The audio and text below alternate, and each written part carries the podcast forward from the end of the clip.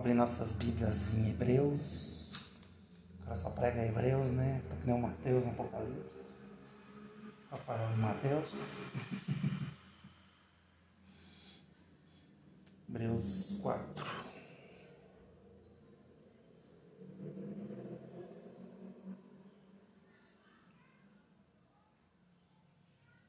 Perdão, Hebreus 3. 3.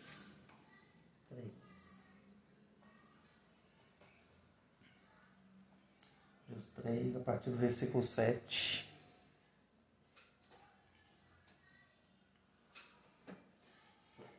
Hoje é um dia que a gente trata como diferente, né? É a gente que trata como diferente. É o dia que comemora a ressurreição de Cristo.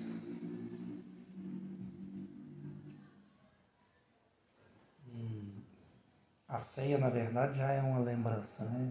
Que Cristo morreu e derramou seu sangue, entregou seu corpo por nós. Então a própria ceia já deveria trazer memória para a gente. Mas a nossa vida inteira deveria ser pautada nisso. O que Jesus fez por nós. Mas não deixa de ser uma semana importante, essa que chamada Semana Santa. Porque é o que talvez seja a semana que a gente consegue trazer mais viva memória isso. Ontem o Mateus falou que eu tinha que pregar sobre isso, então. É... Mas é mais ou menos, não é bem nessa linha não. Lá em Hebreus o escritor diz assim no versículo 7: Assim como proclama o Espírito Santo, hoje, se ouvides a sua voz, não endureçais o vosso coração, como ocorreu na rebelião durante o tempo da provação no deserto, onde vossos pais me tentaram pondo-me à prova, ainda que durante quarenta anos tenham completado as minhas obras, contemplado as minhas obras. Por esse motivo me indignei contra essa geração e declarei: o coração destes está sempre se desviando e não reconheceram os meus caminhos. Sendo assim, jurei na minha ira, estes jamais entrarão no meu descanso. Irmãos, tende muito cuidado para que nenhum de vós mantenha um coração perverso e incrédulo que se afaste do Deus vivo. Pelo contrário, exortai-vos mutuamente todos os dias durante o tempo que se chama hoje de maneira que nenhum de vós seja embrutecido pelo engano do pecado, porque passamos a ser participantes de Cristo, desde que na realidade nos apeguemos até o fim à fé que naquele depositamos desde o início. Por essa razão é que se afirma: Hoje, se ouvides a sua voz, não endureçais o vosso coração, como ocorreu na rebelião. Ora, quem foram os que ouviram e se rebelaram? Não foram todos os que saíram do Egito guiados por Moisés? E contra quem Deus se manteve irado por 40 anos? Não foi contra aqueles que pecaram, cujos corpos tombaram mortos no deserto? E a quem jurou que jamais haveriam de ingressar no seu repouso? Ora, não foram aqueles que se mantiveram desobedientes? Concluímos desse modo que não lhes foi possível ter acesso à terra prometida por causa da incredulidade. Exortar? Exortar é corrigir, é, é ensinar. Corrigir. Viu? Admoestar, por exemplo, é um ensino mais veemente, assim, sabe? O exortar é corrigir o caminho. Não no sentido só de bater, sabe? Mas uma correção sim. Que nem seu pai bonzinho faz com você de vez em quando, sabe? Vai lá, conversa assim, assim, melhor. Tá, né? Exortar na palavra é isso. Qual o versículo que está? É o 13, né? Exortai-vos mutuamente. Mutuamente a gente vai se endireitando, a gente vai se ensinando.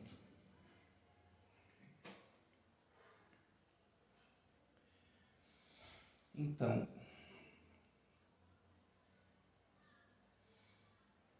ele, o escritor de Hebreus, ele faz uma relação direta aqui São os dias do deserto, que Deus tirou o povo de Israel do Egito. E a Páscoa nada mais é do que isso, né? A Páscoa nada mais é do que isso. A Páscoa, a Páscoa propriamente dita, o Pessar, ele é o quê? Ele é a celebração da libertação de Israel do Egito, da escravidão no Egito. Na décima praga que Deus enviou contra Faraó e contra o Egito, que era a morte dos primogênitos,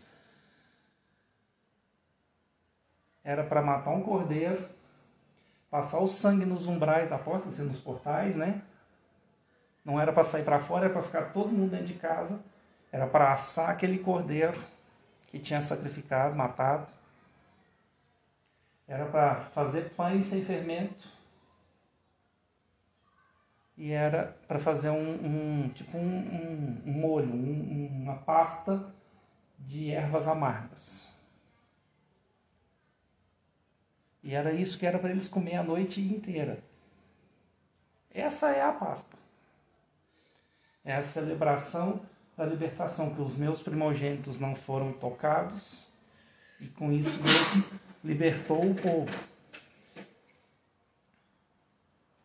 Libertou o seu povo escolhido.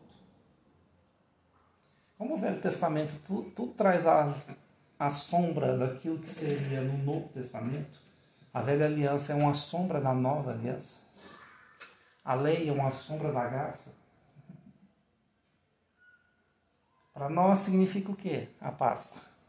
Jesus, o Cordeiro Imaculado, sem pecado algum, ele se sacrificou por nós. Derramou o seu sangue por nós.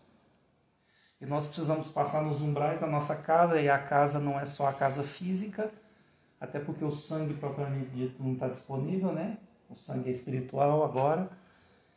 Então nós passamos na casa o quê? Nós mesmos. E nós celebramos a Páscoa, que é a ceia, para lembrar desse sacrifício, onde ele nos tirou do Egito. Que o Egito é o símbolo do mundo, onde nós éramos escravos. Escravos do pecado, escravos do diabo que nos afastava de Deus. Só que Israel entrou no deserto e vocês conhecem a história. Israel começou a se rebelar, por isso que ele fala isso aqui. Se ouvides a minha voz, não endureçais o vosso coração como ocorreu na rebelião. Essa rebelião aqui está diretamente relacionada à rebelião que teve no deserto. Qual foi a rebelião que impediu Israel de entrar na terra? Aquela geração de entrar, não foi Israel, mas aquela geração que foi liberta de entrar na terra prometida. Foi o bezerro de ouro. Os 40 dias que Moisés estava no, no Monte Sinai recebendo as tábuas da lei, o modelo do tabernáculo e aí eles chegaram para Arão e falaram assim, ó, faz um Deus para nós, que aquele Moisés lá, ó, que bateu as botas no meio daquela trovejada de, de Deus ali no monte. Deus fulminou ele lá. Então faz um Deus para nós. E Arão foi lá e fez um bezerro de ouro.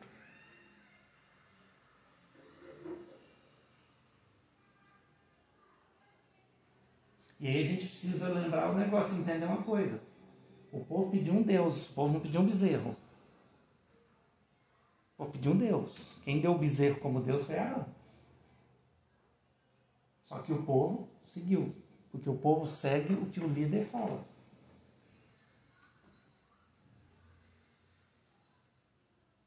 E aí Moisés desceu e viu aquele povo tudo ali. E hoje a gente. É, é, você estava aqui na hora que eu estava. Que o Zé Rodrigues estava falando sobre isso, que eu estava assistindo? Não, né? Que ele, que ele fala assim que quem, quem é, é, por mim, quem é por Deus, fica do meu lado. Das 12 tribos, quem é por Deus fica do meu lado. Só uma tribo ficou. A rebelião foi ali. Foi na hora que as 11 tribos preferiram um bezerro de ouro a Deus.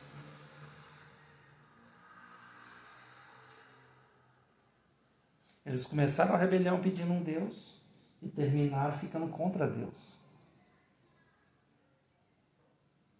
E aí Deus falou assim: esse povo é duro, esse povo viu. Gente, é sério. Esse negócio é sério. Dez pragas.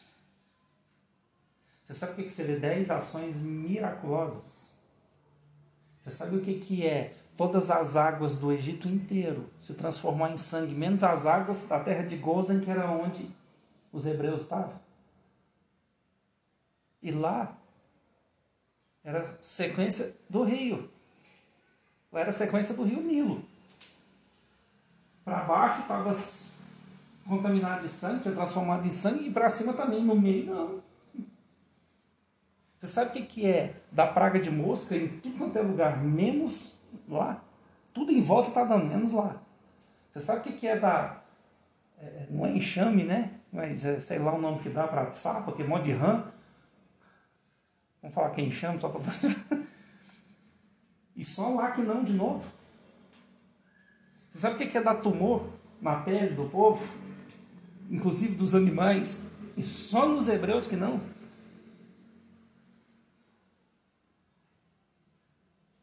Em todas aquelas, você cair pedras saraivada,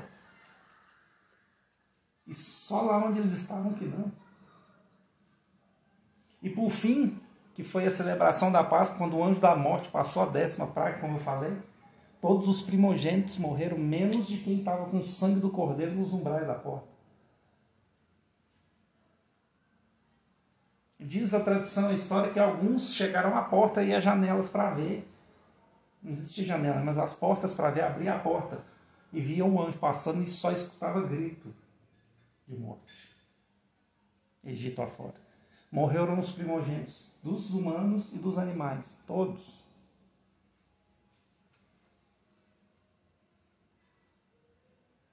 É milagre ou não é? Tudo isso. Um, um pedaço de terra no meio de tudo, ficar livre de tudo aquilo que estava acontecendo. Só que o mais impressionante é que a cada vez que acontecia, o faraó pedia para Moisés interceder para Deus para acabar, e o milagre de vir e de sair ao mesmo tempo. Então vinha a rã e saía a rã. Do mesmo jeito que vinha, elas morriam. Assim. Do mesmo jeito que as moscas vieram, sim, os piolhos vieram, sim. O único que não teve retorno foi dos primogênitos. No meio de tanto milagre que aconteceu. Chegou na beira do mar e eles começaram a reclamar de novo, porque Faraó estava atrás. Deus abriu o mar. Eles passaram a seco.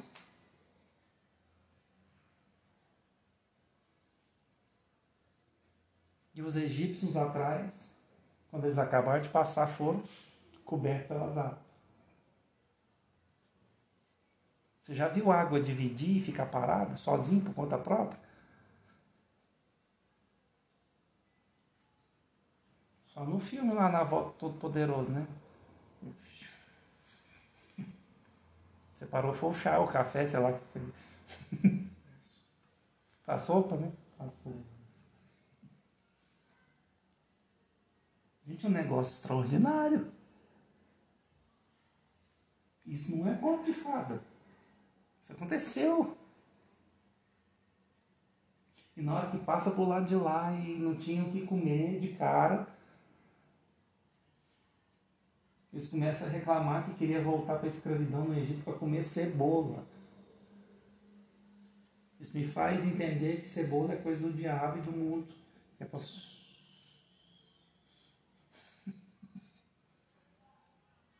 Mas não é só cebola, alho e cebola. Eles estão com saudade da cebola.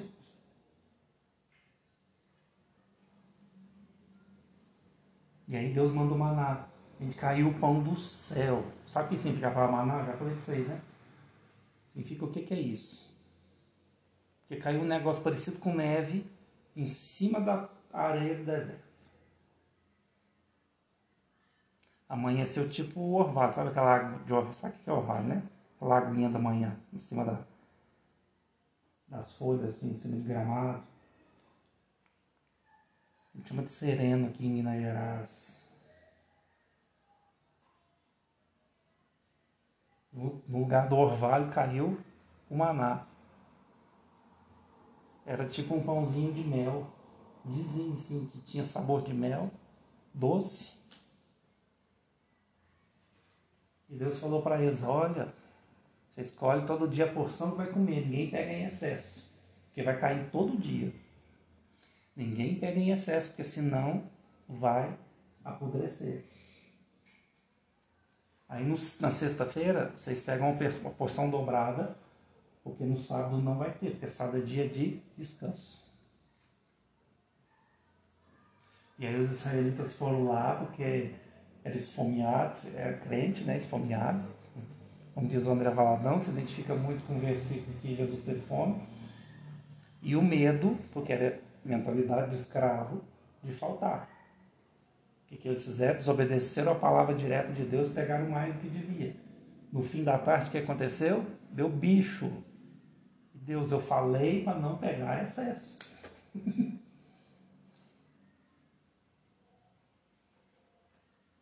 e aí no outro dia eles começaram a pegar direitinho. Só que chegou na sexta-feira, o que eles fizeram? Pegaram a porção da sexta. Aí deu sábado, o que aconteceu? Meio mundo de jejum forçado, porque sábado não caiu. Aí o povo começou a reclamar. Deus abandonou a gente. Eu assim, não, não abandonou. Eu falei que ia pegar dobrado, você que não pegou. O dia que eu falo que você pegar, é, parece a gente nessa geração. É, é, um texto que Deus tem falado muito no meu coração nesses dias, lá de Lucas 7, 31 e 32. Aqui comparareis a essa geração.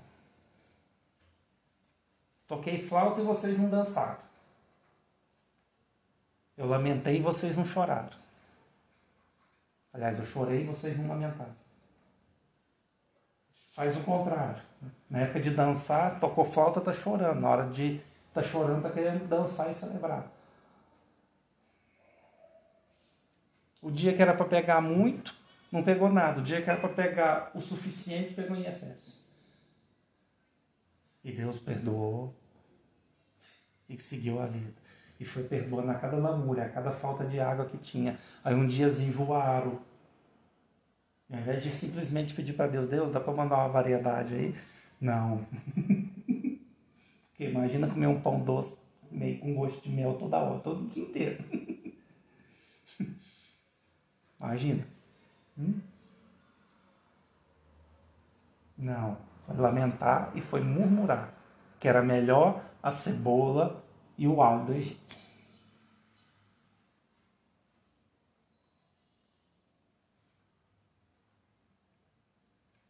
E Deus foi e mandou as codornizes para eles. Aí eles passaram a ter carne. E mais uma vez eles voltaram a pegar mais do que devia.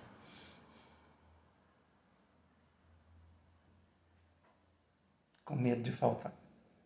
E todo dia, era todos os dias, caía o maná pela manhã. E em determinada hora do dia vinha um, um uma nuvem de codornizes. Para eles pegar o tanto que eles quisessem para comer. 40 anos desse jeito. É milagre ou não é? É maravilha ou não é?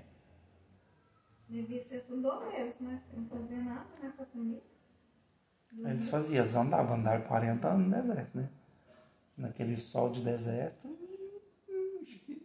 ah, tá carregando menino, que coisa que hebreu sabe fazer menino, né? Como o Mateus falou hoje. Escravo era tribo. Com tudo isso, o dia que Moisés se ausentou um pouco, porque tudo isso foi sob a liderança de Moisés. Moisés estava ali, na ação de todos esses milagres. E aí, de repente, Moisés subiu o monte, que, diga-se de passagem, era para todos terem subido. Deus chamou todos. Deus dá a ordem para Moisés, fala para a congregação, para eles se santificarem, porque ele, Deus ia aparecer. E aí Deus apareceu naquela montanha, no Monte Sinai, nuvens escuras, trovões. Deus começou a falar no meio daquela nuvem escura que cobriu todo o monte. E o povo deu um passo para trás. Fala com você, Moisés. Não fala com a gente. Então, a primeira coisa que eles, nessa situação que eles fizeram, que eles endureceram o coração deles foi o quê? Foi não querer ouvir Deus diretamente, querer alguém intermediário.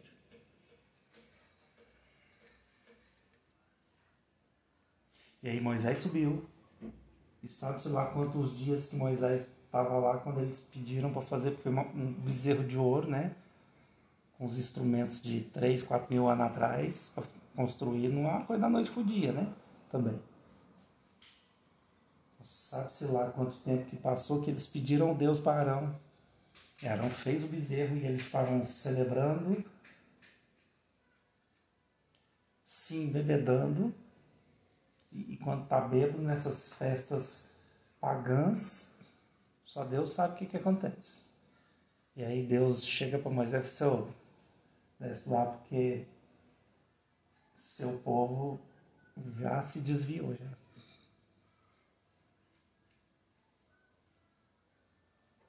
Foi no primeiro mês. Isso tudo que eu falei foi no primeiro mês fora do Egito.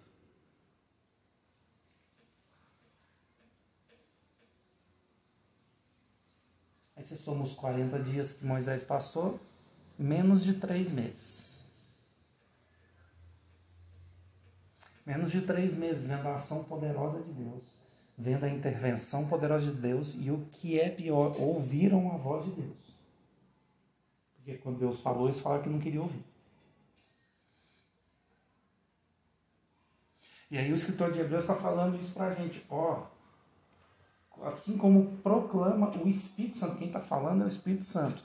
Hoje, se ouvides a sua voz, não endureçais o vosso coração. Como ocorreu na rebelião durante o tempo da provação no deserto. E foram os anos inteiros, até o dia que os espias foram para Jericó.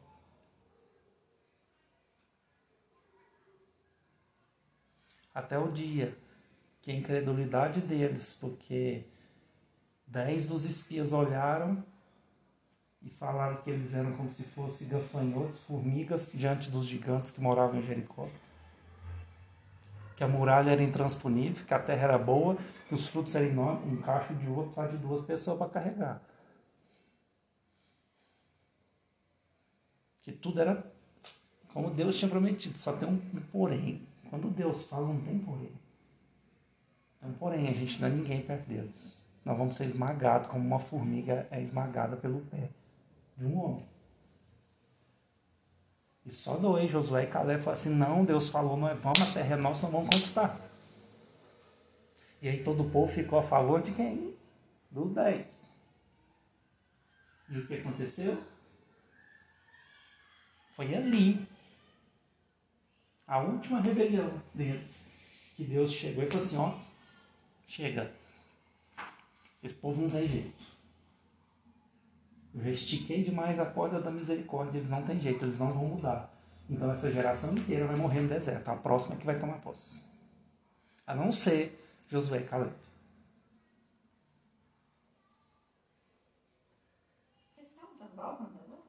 Eles ficavam andando. Alguns, alguns mapas mostram mais ou menos aproximadamente o que eles fizeram, mas não era volta. É porque eles mudavam, eles passavam um tempo. Hum? Não, é onde. É mais ou menos onde é a Arábia hoje, pouco, é, sul de Israel, mas onde é Israel.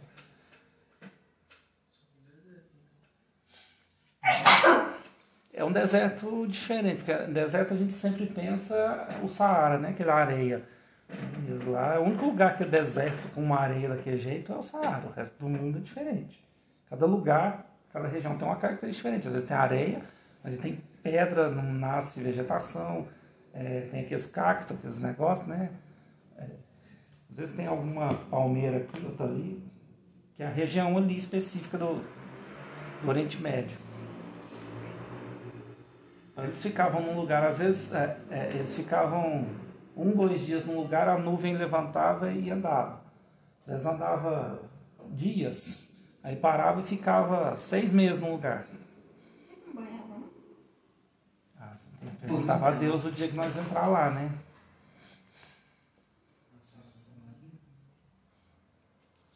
Aí a gente, só, só no futuro pra gente saber. O dia que a gente encontrar com Caleb, Josué, Moisés. Não sei O não. importante era de comer pra eles, entendeu? Não isso.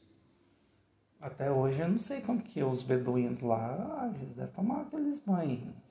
Existem os oásis, né? Água, lugar de água, posto.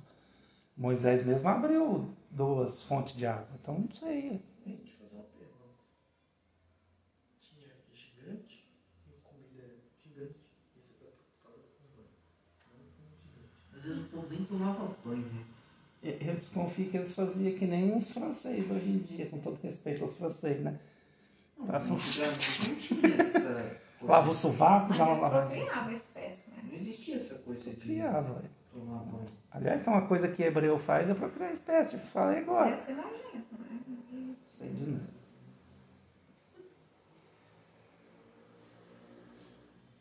Até que chegou aquele momento que só Josué e Caleb, pela fé deles, tiveram o direito de entrar na terra. Inclusive foram líderes, né? Eles já eram líderes e se tornaram. Josué se tornou o líder da posse da herança.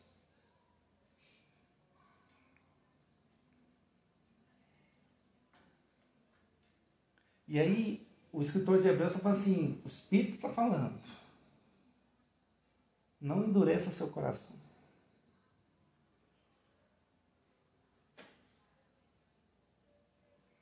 Aí ele fala, vai falando que jamais entrarão no meu descanso. Tende cuidado para que nenhum de vós mantenha um coração perverso e incrédulo, que se afaste do Deus vivo. O que nos afasta de Deus é a incredulidade. A incredulidade é o pecado que nos faz afastar de Deus. Todo pecado conduz a gente à incredulidade. Todo pecado, o acúmulo de pecados vai levar na gente à incredulidade, a dureza de coração, para não acreditar em Deus, a não acreditar que Ele pode fazer as coisas. E a incredulidade em si é o pecado que é complicado na nossa vida. Porque se eu não acredito que Deus fez, se eu não acredito que Deus fará, se eu não acredito que Ele me fez uma promessa e Ele não vai cumprir, se eu não acredito que Jesus vai voltar, que Jesus está à porta para voltar, se eu não acredito no que está escrito aqui nessa palavra, existe algo muito errado com a gente. E a gente corre o risco de escutar isso aqui. Você não vai entrar no meu descanso.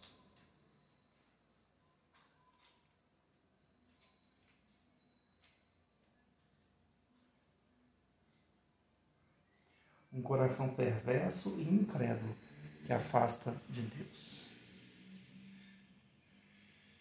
Sabe, quando eu estava escrevendo o livro, que eu fui procurar lá em Gênesis 6 o que, que significava, como eram os dias de Noé, porque né, se são os últimos dias serão, no nosso caso, são como os dias de Noé, como eram os dias de Noé? E de cara, assim, são poucos versículos que falam alguma coisa a respeito daqueles dias.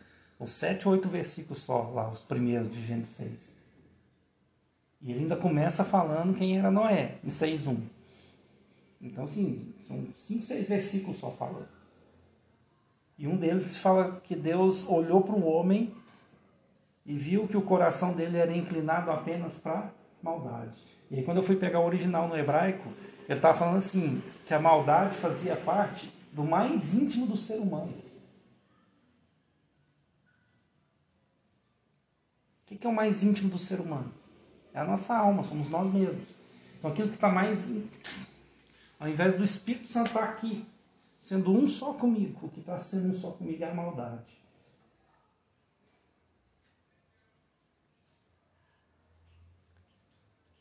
E a palavra que fala isso, que melhor em português exemplifica isso, a palavra perversidade.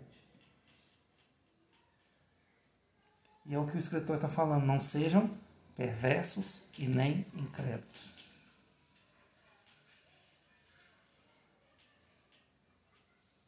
Porque a perversidade e a incredulidade afasta de Deus e não me permite entrar no descanso. Que descanso que é esse? Não é a vida eterna para nós?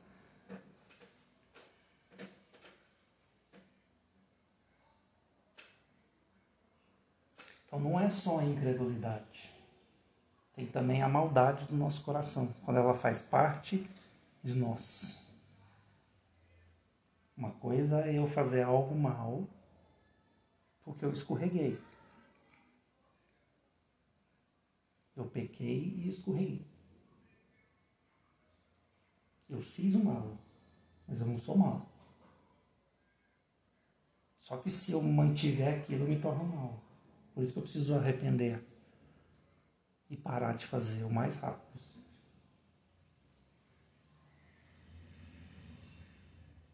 E aí, pelo contrário, exortai-vos mutuamente. O que ele está falando? Para não ser incrédulo e nem perverso, se ajudem mutuamente. Fez alguma coisa errada, Mateus? Não é assim, não. Chega. Eunice, não é assim, não. Rafael, não é assim, não.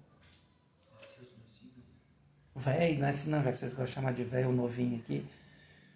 Cadê? Ah, novinho? Ah, bom. Ah, novinho? Inveja. Essa inveja da oposição.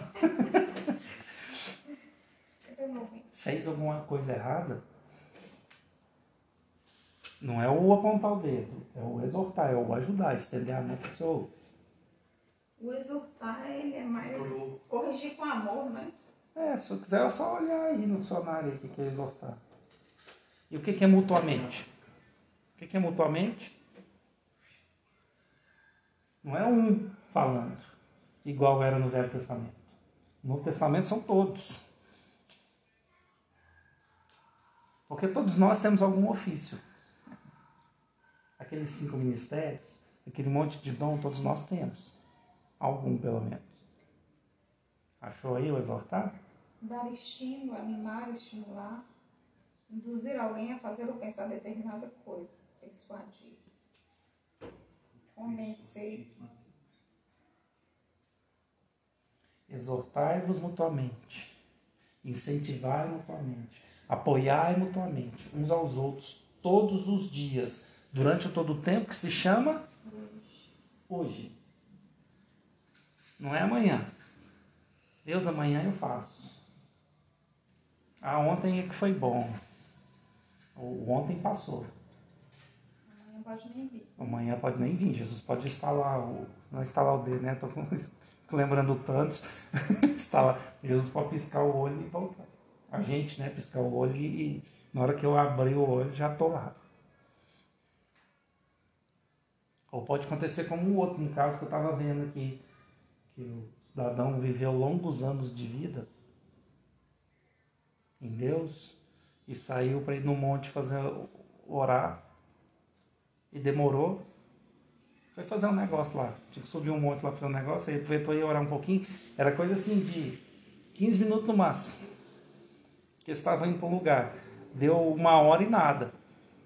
Ó, vamos lá ver cadê o cidadão, né? O senhorzinho chegou lá e estava morto. Com a cara de alegria. Morreu de ditosa velhice e sem sofrer. Mas chegou a hora, morreu. Ditosa é feliz. Ditosa é feliz. Não sei, de repente chegar a hora e eu não fiz. Eu não ajudei meus irmãos. A incredulidade, ela bate direto em oposição à fé. Porque incredulidade e crer. O crer é o quê? É fé. Por que, que ele está falando isso? Porque a fé vem por ouvir e ouvir a palavra, a pregação da palavra de Deus. Então exortai-vos mutuamente. Porque nós, para que no dia, no, no, dia que se chama um tempo, se chama hoje, de maneira que nenhum de vós seja embrutecido pelo engano do pecado. Então, essa exortação, essa edificação mútua.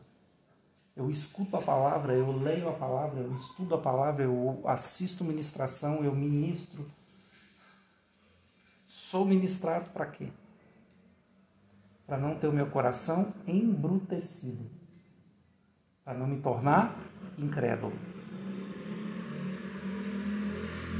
E na incredulidade eu perca a minha salvação. Porque nós passamos a ser participantes de Cristo desde que eu sou participante. E esse participante é, é, tem um sentido, sim, de compartilhar, de ser associado mesmo. Participante, vocês sabem, mas é um negócio assim, de se associar a alguém. Ser companheiro. Nós somos participantes companheiros de Cristo, desde que, na realidade, vocês lembram quando eu falo de realidade? Lembra? Que a gente vive em cada um na sua realidade, mas só existe uma realidade que interessa, que é de Jesus. Desde que, na realidade de Cristo, nós nos apeguemos à fé que depositamos desde o início. Lembra o dia que converteu, que fosse sim para Jesus? Lembra aqueles dias assim que você pensa assim, uau, vou fazer tudo por Jesus? Quer dizer, é aquela fé. Ela tem que ficar até o último suspiro nosso. Inclusive ela tem que ser aumentada. Porque isso é que vai garantir o meu acesso à salvação.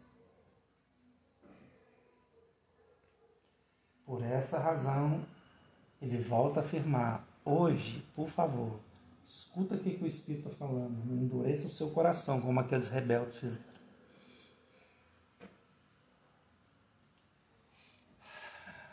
E quem foi que se rebelou? Não foram todos aqueles que foram guiados por Moisés e saíram do Egito?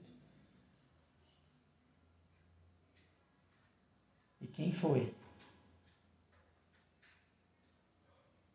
Quem é que está rebelando hoje? E não está ouvindo o que, que Deus está falando através de algumas pessoas, de alguns profetas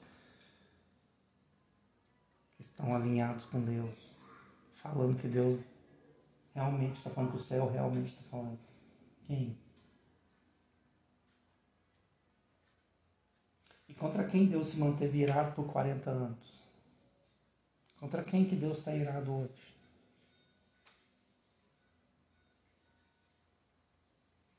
Não foi contra aqueles que pecaram e seus corpos tombaram no deserto? E a quem jurou que jamais haveria de ingressar no repouso? Deus não falou para nenhum cananeu, não falou para nenhum egípcio, porque eles já estavam condenados. Hoje, Deus está falando não é com as pessoas no mundo, porque elas já estão condenadas. Deus está falando com a igreja. Porque Israel é uma sombra da igreja. E Paulo fala em Romanos que nós, como igreja, nós somos o novo Israel. Lembra Romanos 1,18? A ira de Deus se manifesta sobre aqueles que em piedade e injustiça retêm a palavra da verdade e injustiça. Então, a ira de Deus esses dias é porque nós nos rebelamos contra Deus.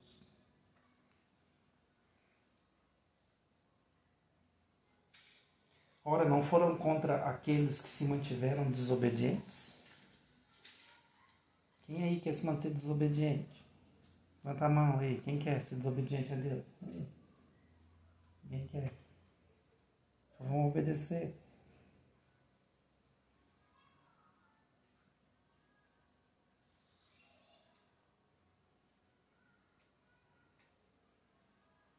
Nós estamos vivendo uma época, com tudo isso que está acontecendo, que fica fácil de entender quando Deus, através de Samuel, falou para Saul que o obedecer é melhor do que o sacrificado. Nós não obedecemos, estamos sendo sacrificados.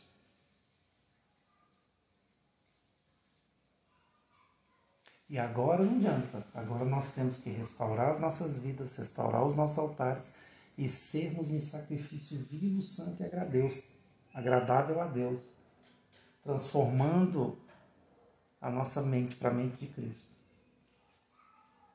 Para que aí eu possa ser capaz de mudar essa realidade que nós estamos vivendo.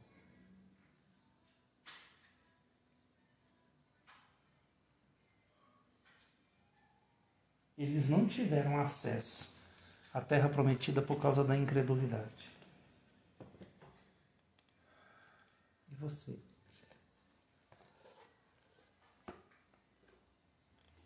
E eu? E nós? nós teremos acesso à terra prometida? Nós teremos acesso a Jerusalém celestial, celestial. Jerusalém celestial. Nós teremos acesso à nossa salvação, à vida eterna.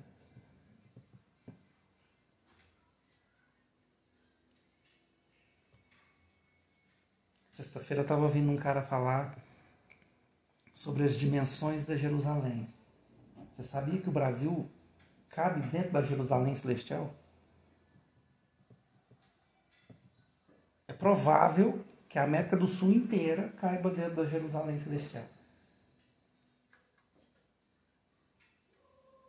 Agora, o mesmo quadrado que ela é assim, os lados, ela é para cima. São quilômetros. 2.300 quilômetros aproximadamente. De comprimento, de largura e de altura. Imagina o prédio.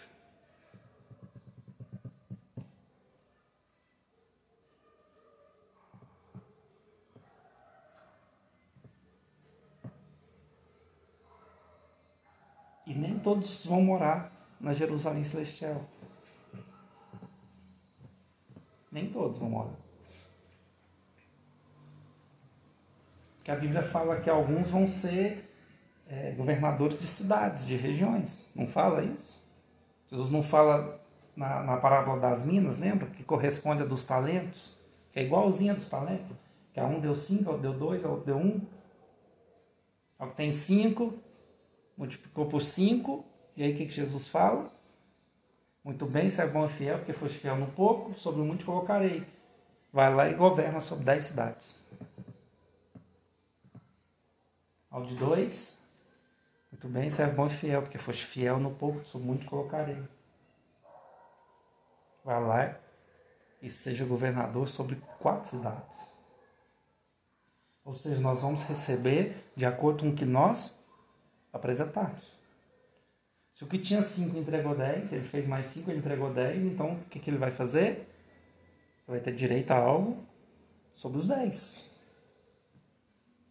O que tinha 2 e fez 2 foi 4, se tornou responsável por 4.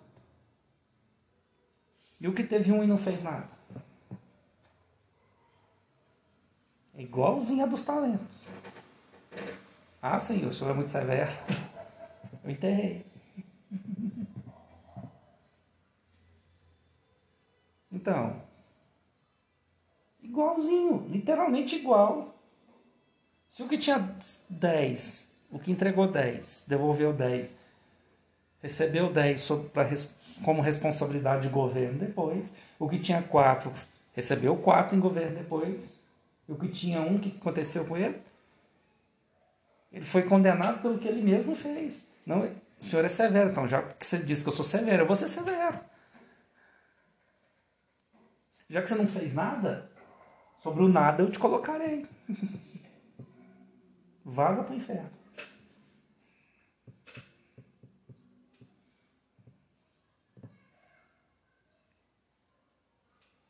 Olha como que a relação direta entre uma coisa e outra.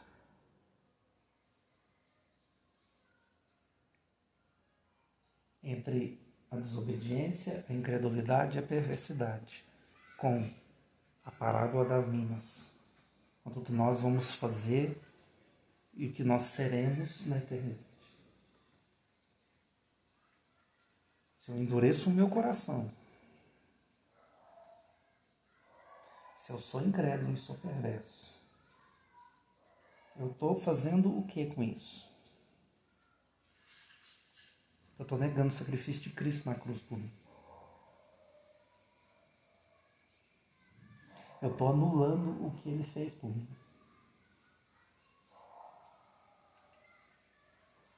Eu vi uma frase e eu até coloquei assim, do meu jeito. A minha falar que eu copiei é, lá no Instagram. Que várias pessoas sonham que alguém morra de amor por elas. E esse alguém morreu.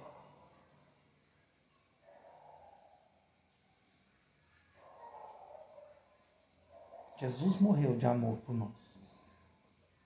Só que ele amou tanto, mas tanto, que morto ele ia ficar separado. Aí ele veio e ressuscitou para morar dentro da gente. O amor é tão grande que ele quer ficar dentro da gente. Substituir aquela junção da maldade, da perversidade com a nossa alma, substituir isso e ser Ele a se fazer um só com a gente.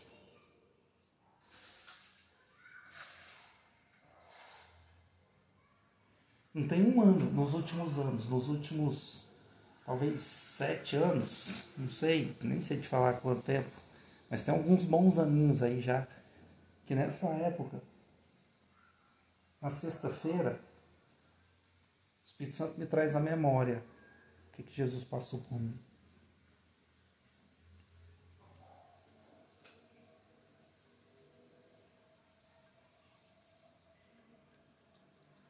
Sabe aquele sofrimento que ele teve?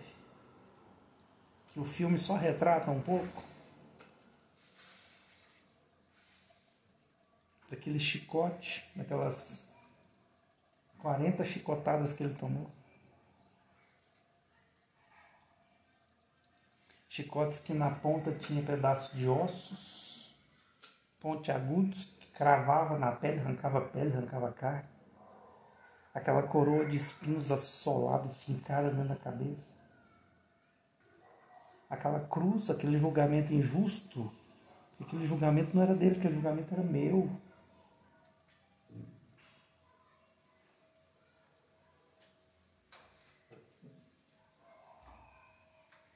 Aquele escárnio era cuspido, era maltratado, era esbofeteado, tomava paulada. eu nunca guardei, mas é, é, o tronco, porque ele não carregou a cruz, ele carregou só o tronco, a parte que ficava os braços. A estaca fica, ficava lá já, e ele, eles carregavam, quem era condenado carregava só o tronco, só a parte dos braços. Era de madeira maciça. Era de pedaço de árvore maciço. Eu não guardo, mas eram quilos e quilos de peso. Você já estava todo esfolado. Passou a noite em claro, sendo condenado, maltratado, ultrajado, chicoteado.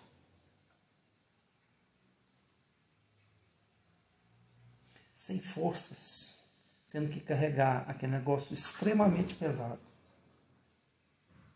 e continuando apanhando quando tropeçava.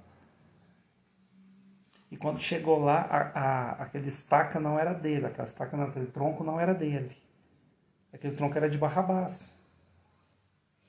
Que dizem que tinha pelo menos 10 centímetros a mais que Jesus. De tamanho. A sua envergadura era maior.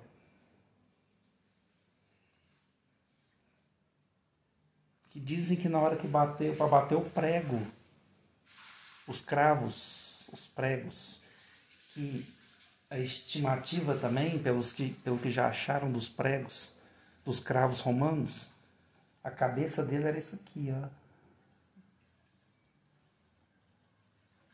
Negócio desse tamanho. Que não foi fincado aqui, como a gente imagina, como a igreja católica fala. Porque senão ele aqui rasgava e ele caía. Pegado aqui. Que é o lugar que tem para segurar no meio dos ossos. Sabe aqui onde você suicida que o sangue vai embora? Uhum. Você não, que as pessoas quando suicidam aqui, nesse lugar onde escorre o sangue, a pessoa morre. E aí, quando bateu aqui, foi bater o outro braço. O lugar de bater estava longe, porque o original era maior. Aí, o que, que teve que fazer? Deslocar o ombro de Jesus, quase quebrar o seu braço, para esticar e chegar lá.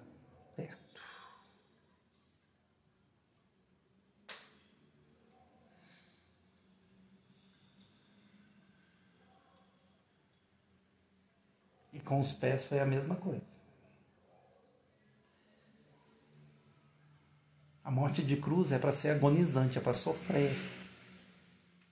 Era a mais alta condenação que existia no Império Romano. Como a cruz era para Barrabás, não era para ele, o lugar dos pés também não era. E aí eles tiveram que fazer uma adaptação e Jesus ficou meio suspenso, meio preso na cruz.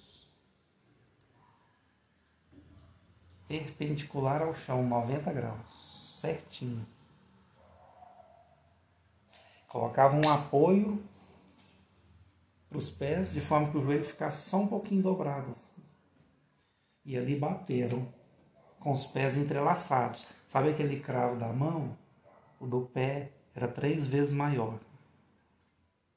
Porque tinha que passar duas pernas. E ali cumpriu, lá em Gênesis, quando Deus falou. Quando Deus lançou a, a maldição sobre Satanás e sobre a serpente.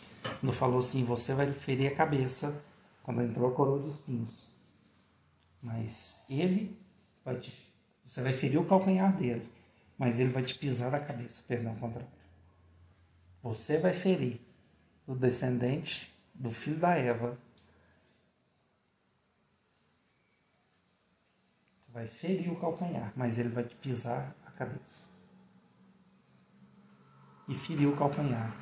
Os pés assim, bateu aquele cravo e atravessou os dois calcanhares dele. Os dois tendões dele estouraram. E ele ficou sem tendão, o tendão de Aquiles sem o nervo ciático que passa todo o corpo estourado, suspenso pelos braços, apoiado na ponta dos dedos, que não tinha sustentação pelos tendões e nem pelo, pelo osso do pé. Em pé, no sol, com o corpo já todo esquartejado, com sede, sendo escarnecido e zombado até o último segundo escutando do sumo sacerdote que se é você o Cristo, Filho de Deus, desce daí que eu acredito em você.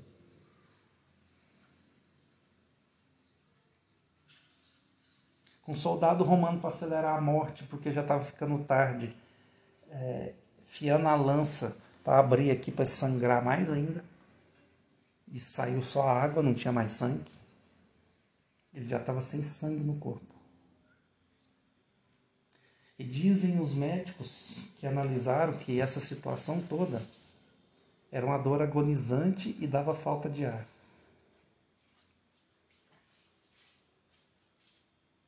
Que para ele respirar ele tinha que soltar o peso do corpo. E se ele soltasse o peso do corpo, ele não aguentava nos braços e nem nos pés. A dor latejante e insuportável. E aí, quando ele firmava de novo o corpo, ele ficava sem ar para respirar. E aí ele ficava nessa, oscilando entre uma dor e outra, entre uma falta de ar e outra, e por isso que ele deu o berro. Eli, Eli, Lema, Sabatani. Deus meu, Deus meu, por que me desamparaste?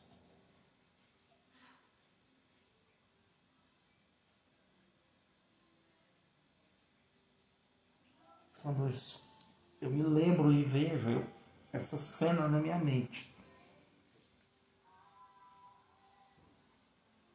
eu pergunto o que, que eu faço da minha vida.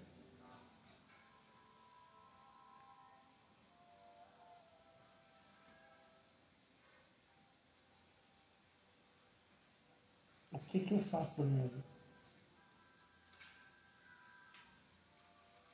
O que, que você tem feito da sua vida? O que você tem feito do sacrifício de Jesus por você?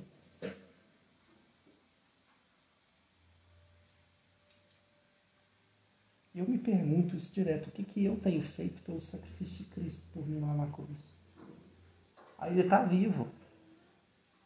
Mas para ele ressuscitar, para ele vencer a morte por mim, para ele vencer o pecado por mim, para ele me dar acesso a Deus, me dar o direito de entrar nessa terra prometida, ele teve que sofrer isso tudo e morrer por mim. O que que você tem feito com o sacrifício de Jesus? Está sendo obstinado, está sendo rebelde que nem aquele povo? Está querendo o fim que nem o dele?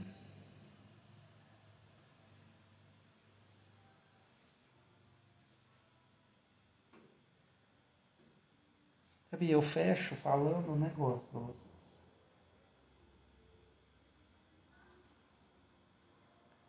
Lúcifer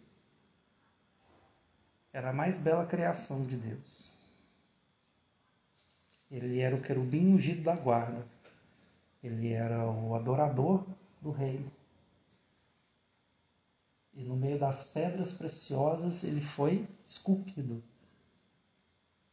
Então a riqueza estava com ele. Ele estava nos mais altos lugares. Ele era o mais próximo de Deus. E ele não se contentou com isso. Ele não se contentou com o que Deus chamou ele para ser. Ele quis subir mais alto. Aí sabe o que aconteceu com ele? Ele foi lançado fora e jogado para a terra, para baixo. E sabe o que é pior? Ele vai ser jogado mais para baixo ainda, para o lado de fogo, do inferno. Porque o inferno foi feito para ele. Só estava aqui em cima, ele quis subir mais alto, ele desceu cá para baixo e vai ser lançado mais para baixo ainda. Jesus estava lá em cima. O Filho de Deus estava lá em cima também. Junto. A posição era diferente, porque ele é Deus. Mas ele estava lá em cima. Aí o que, que Jesus quis fazer? Jesus quis descer. Jesus desceu para a terra. Sofreu isso tudo por mim. Sofreu isso tudo por você. E aí ele morreu, e quando ele morreu, a Bíblia diz que ele desceu ainda mais. Porque foi lá no, no inferno que ele arrancou do diabo as chaves da porta do inferno. Foi lá que ele pisou na cabeça do diabo. Foi lá que ele pegou cativo o cativeiro. Foi lá que ele acabou com o aguilhão da morte. E levou a morte como cativo. E aí Deus fez ele ser exaltado acima de todo nome.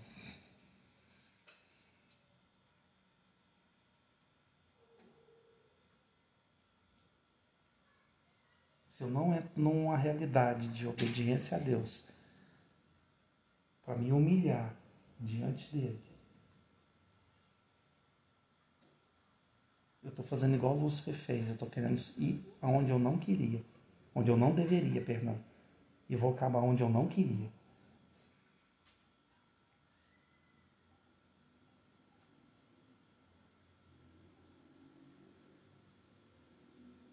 Amém?